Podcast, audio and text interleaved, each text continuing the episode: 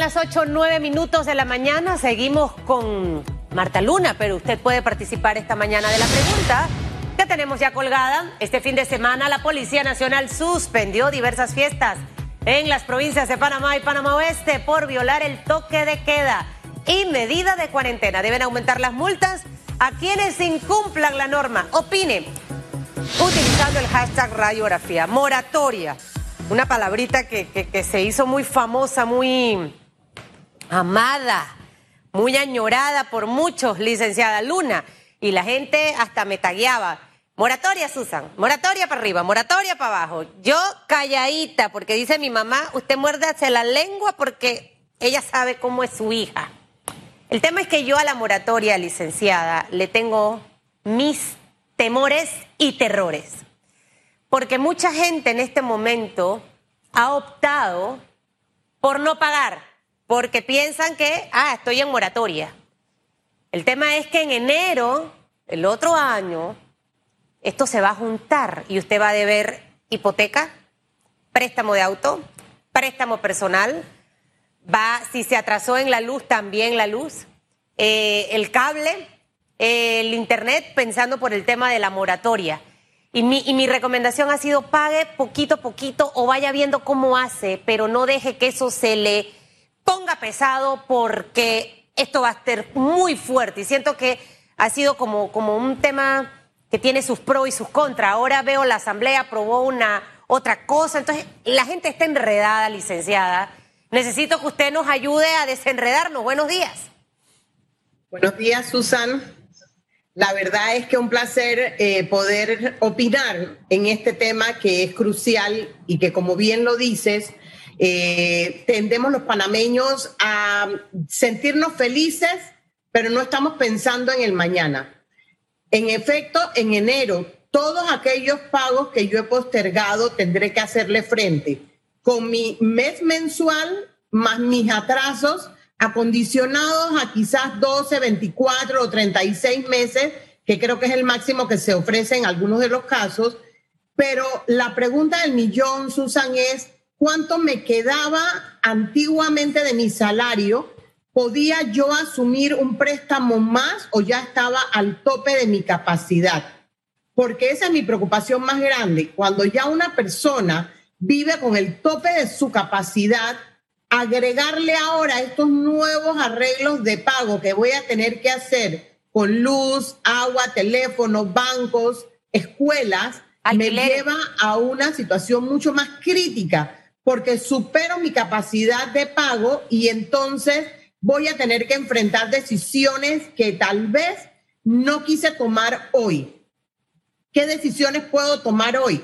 Como bien lo dices, reinventarme para hacer cosas que me den una entrada si no estoy recibiendo salario, empezar a mirar en mi entorno, en mi, en mi hogar, qué cosas tengo que no uso y ponerlas en venta.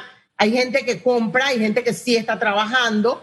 Eh, de repente tengo una máquina de hacer ejercicios y no la estoy usando, la puedo poner en venta y con esa platita amortizar alguna de mis obligaciones, pero yo tengo que sentarme, sus Bueno, ahí aparentemente perdimos ahí la señal de la licenciada Marta Luna. Vamos a tratar de recuperarla, pero creo que dio en el clavo. A la gente no le gusta escuchar hablar de pagar, de asumir compromisos. Y, mire, el ejemplo que usted puso, quiero que usted esta mañana de verdad lo haga. Haga el ejercicio. Yo eh, devengaba un salario de 700 dólares mensuales. De esos 700 dólares me quedaban 640 y tanto por decirle, eh, divididos en 320 por quincena. De esos 320 por quincena me descontaban 120 eh, eh, por quincena de la casa, es decir, que me quedaban 200. Y de esos 200 pagaba 100 de préstamo de auto. Me quedan 100. Con esos 100 yo manejaba supermercado, manejaba pago de luz, manejaba pago de agua y otras cositas y otro que completaba por ahí haga el escenario de que en enero ya tiene que pagar sus 120 de casa normal, sus 100 de, préstamo personal por quincena, más súmele el arreglo de pago de todo lo que no pagó durante todo este tiempo. Por eso es que yo me he mordido la lengua, licenciada, cuando escucho a los políticos politiqueros hablar de la bendita moratoria, porque a mí me aterra. Y siento que mucha gente esto que acabo de explicar no lo va a poder asumir a partir de enero porque no va a tener la plata. Y si quedó sin trabajo, peor será el escenario si alguna de las personas de casa no está dando los ingresos. Entonces, definitivamente que esto hay que prestarle muchísima atención. ¿Qué fue lo que aprobaron en la Asamblea? Porque es que ya yo había visto ese paseo por la Asamblea hace meses y ahora de vuelta veo el tema. Ah, no, que era un comunicado, que no era ley lo que firmó Laurentino Cortizo. Me enredé. Mira, ahorita lo que está eh, aprobado en la Asamblea es la obligación que tienen los bancos de concederme un, eh, una mora eh, hasta diciembre. Esta obligación, obviamente, no la podían, como ellos pretendían, decir se va a pagar en dos o tres o el tiempo que sea. Eh, esto los obligó a decir que cada ciudadano tiene que ir al banco y que el banco tiene la obligación de analizar su caso para establecerle cómo va a pagar el tiempo que dejó de pagar.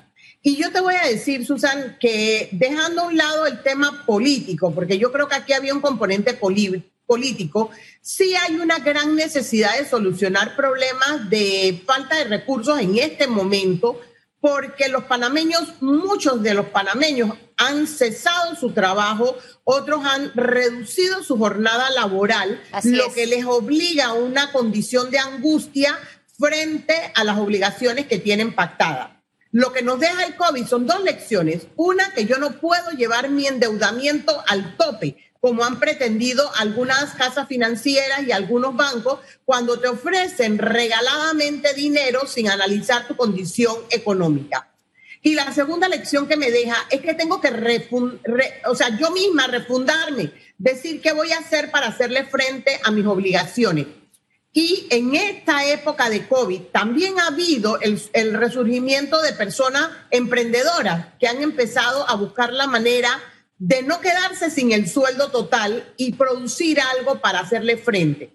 Yo le digo a la gente que me consulta, si tienes 100 dólares que te quedan de lo que estás recibiendo y tienes que pagar cosas que superan 300, nunca vas a poder hacerle frente a nada.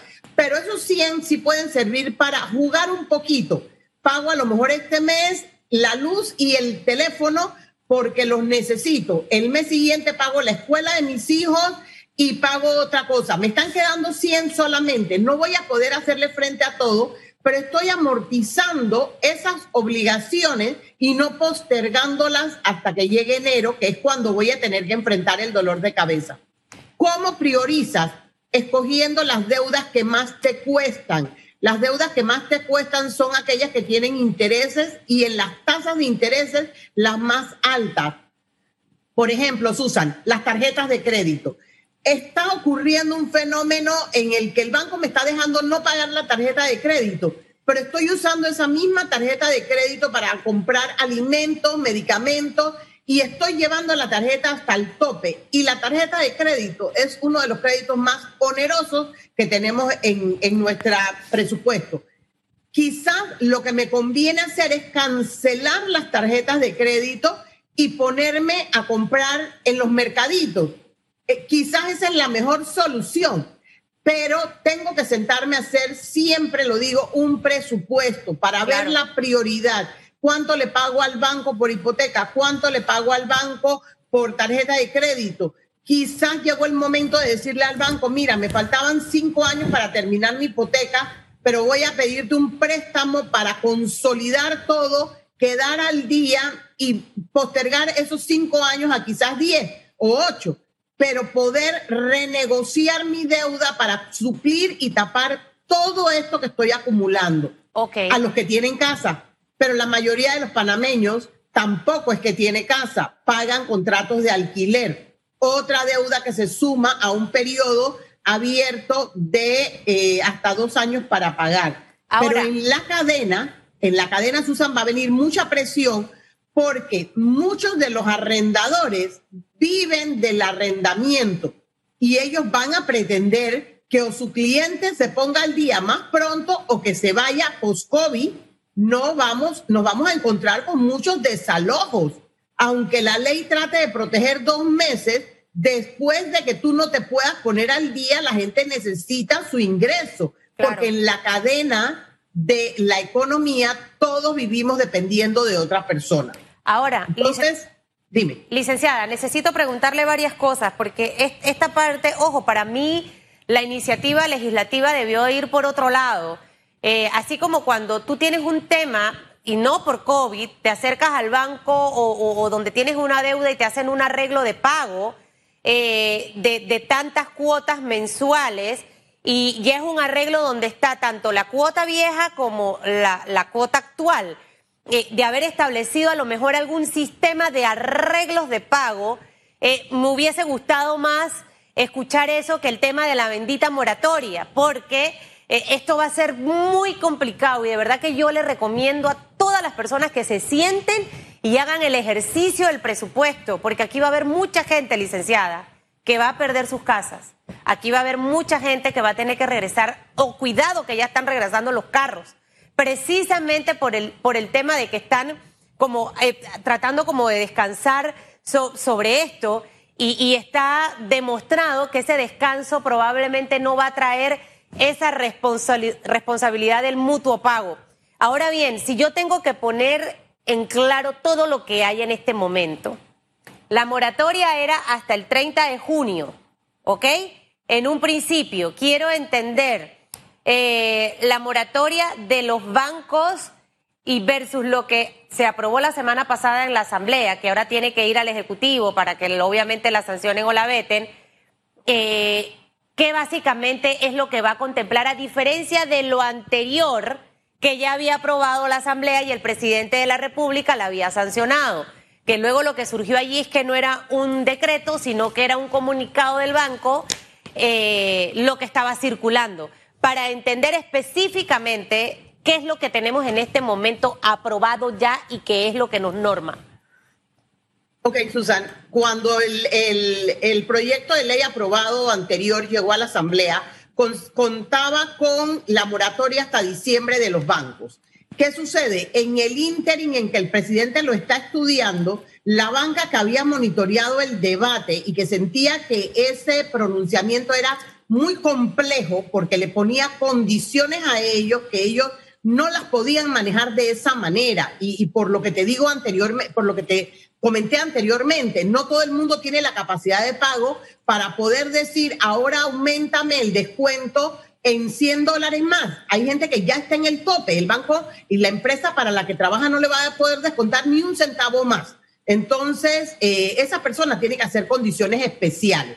Entonces, la banca se reúne y en acuerdos de bancos dicen extenderemos el apoyo a nuestro, a los que tienen COVID, a los que han pasado por crisis de COVID, hasta el mes de diciembre para replantear su situación y deberán apersonarse al banco a partir del primero de julio. Eso es lo que decía el acuerdo. Entonces dicen los políticos, no, es que un acuerdo no da fuerza de ley. Y como no da fuerza de ley, el banco podría decir, tú no tienes la capacidad y no te voy a solucionar tu problema y ve a ver qué haces para evitar eso, ellos pasan una ley que dice que el banco está obligado a darle la extensión hasta diciembre a la gente. Volvemos a caer en el mismo problema. Si tú no tienes la capacidad de pago, entonces el banco tendrá que buscar la solución, tal como lo decía el acuerdo. Recordando, y yo esto sí lo defiendo, aunque sé que hay excepciones, recordando que hay eh, en los bancos el interés de solucionar su problema.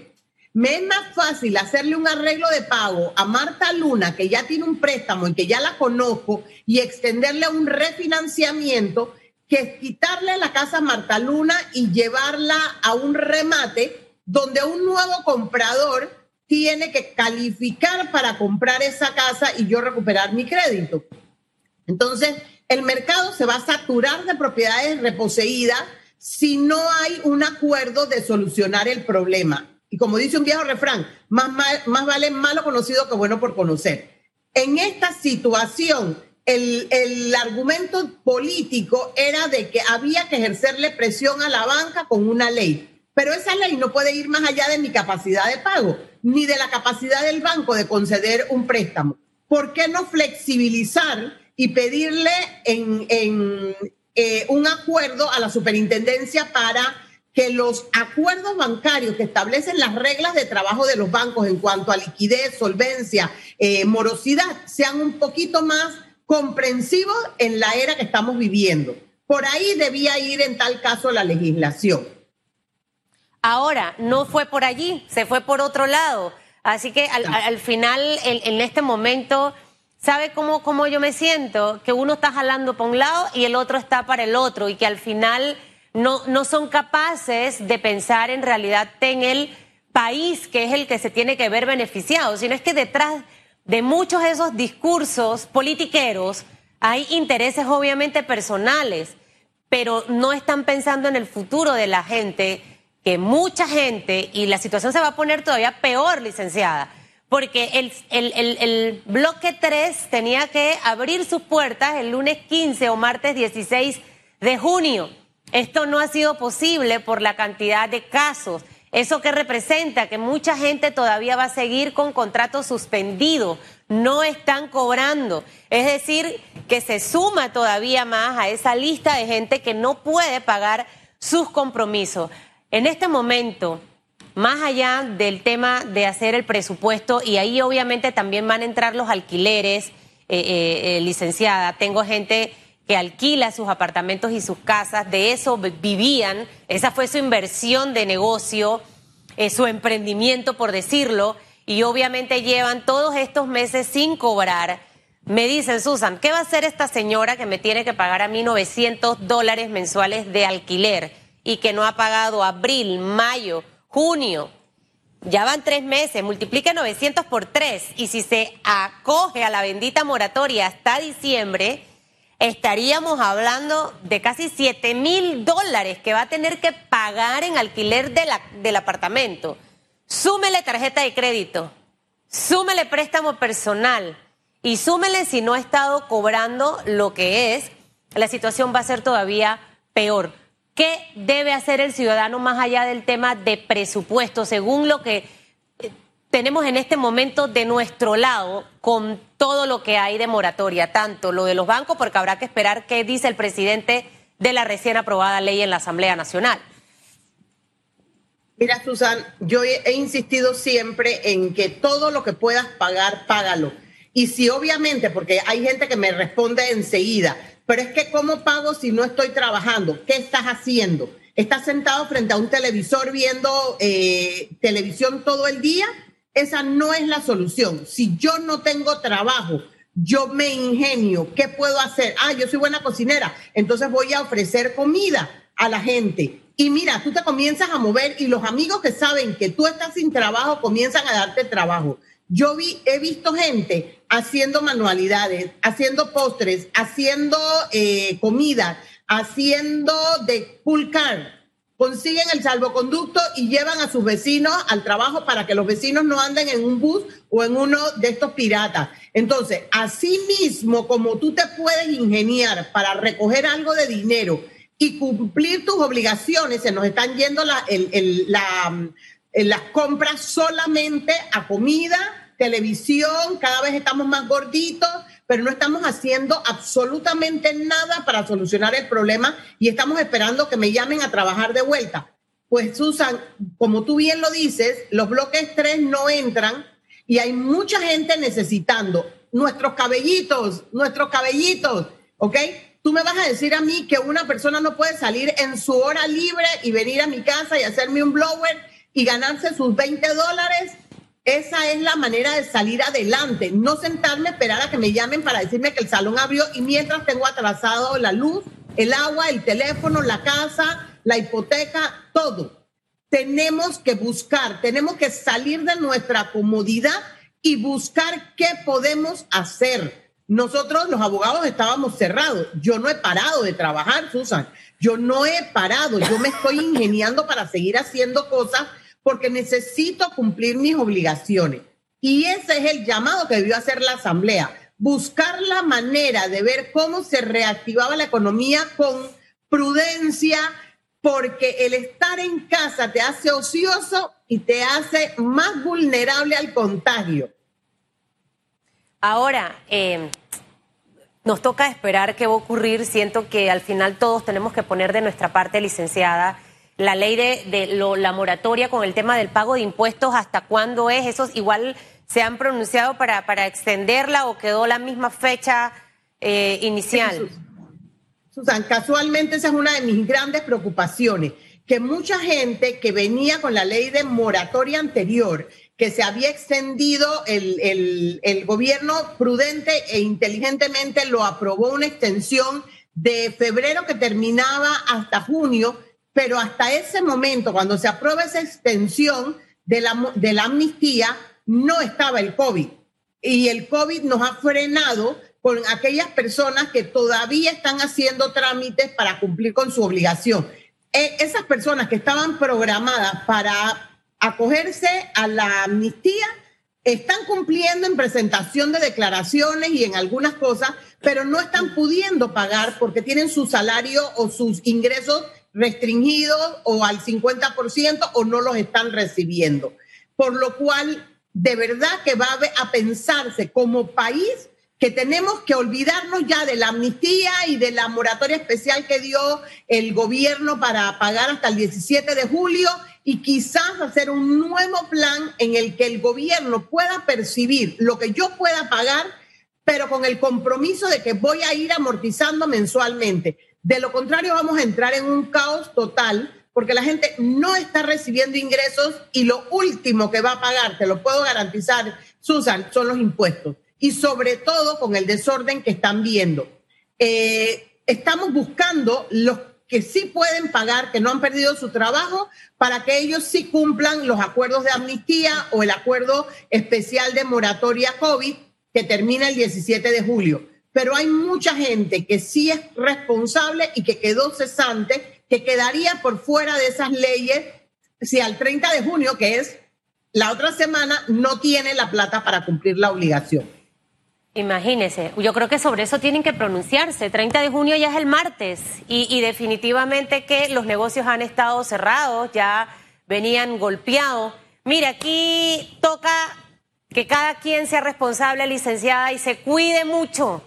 No escuchaba hoy al doctor Temístocles Díaz, que fue asesor en la época de Varela, hablar de que mm, obviamente la saturación de personas, la aglomeración ha sido el, tema que ha destapado todo esto. El tema es que no podemos seguir en cuarentena.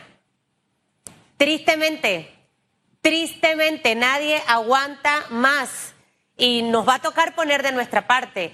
No se siente esperar que va a venir un helicóptero tirando plata y van a ir de puerta en puerta con sacos. Eso es irreal. Entonces, nos toca regresar los que, los que de repente han perdido un trabajo, buscar la manera de, de ver cómo genero Quedarse con los brazos cruzados es lo peor y hay que llenarse de pensamientos positivos. Nada de estar quejándose porque eso lo convierte en una persona que no va a traer nada bueno a su vida. Gracias, licenciada Luna, por habernos hablado esta mañana. Y reitero, los que pueden ir pagando, paguen. Poquito, poquito, poquito, poquito vaya pagando para que al final eh, no se le aglomeren todas las deudas y que en enero usted tenga que pagar todo lo viejo, hacer arreglo de pago, más lo que tiene, y no le va a alcanzar, no le va a estirar lo que tiene allí. Y si de repente en este momento está sin ingresos, bueno, tiene que también hacer ese escenario, ese segundo escenario, para cuando regrese pueda asumir sus compromisos. Quejarse no es la opción. 8.33 minutos, hay respuesta en las redes sociales a través de la pregunta de hoy con las fiestas y fiestas y así queremos que abran los bloques. Vamos a ver, señor director, qué contestó la gente. Redes sociales. Bueno, por supuesto, son tan responsables como el MINSA, que no activó a tiempo las pruebas caseras por corregimiento, mientras estos ciudadanos aumentaban la siniestralidad de contagios. Y de paso, retirar beneficios de bonos y salvoconductos, el gobierno debe ser severo ante mal ejemplos. Dice Nelson Hernández, sin duda las multas deben aumentar. Mientras siga la irresponsabilidad, no habrá freno en esta crisis y no caminará la economía. Acertado Nelson. Eh, dice, decido ser feliz, las multas no ayudan. El castigo debe ser quitarles privilegios de atención médica en caso de contraer el virus. Suena inhumano, pero esas personas le quitarían una cama y recursos a alguien que contrae la enfermedad por causas justificables. Creo que un poco extremo el comentario. Mónica o Moisés Espino, es irresponsable violar el distanciamiento en fiestas, protestas o donde sea. Una mayor sacudida al bolsillo es persuasiva. Ya los bolsillos están requete sacudidos. Eso sí merecen ser agarrados a garrotazos, dice KMN. Por inconsciente e indolente, no como el chico de Colón que trataba de ganarse su sustento. Hasta que no haya un muerto en sus familias no sabrán lo que duele. Solo saber que muchos están sufriendo por ellos todos los días. Algo tendrá que hacerse. Sabiendo cómo van los números, me pongo ya a hacer fiesta el fin de semana. Dígame, ¿de eso también tiene la culpa el gobierno? 8.35, hacemos una pausa, regresamos con noticias positivas. Hay unas noticias buenísimas en minutos.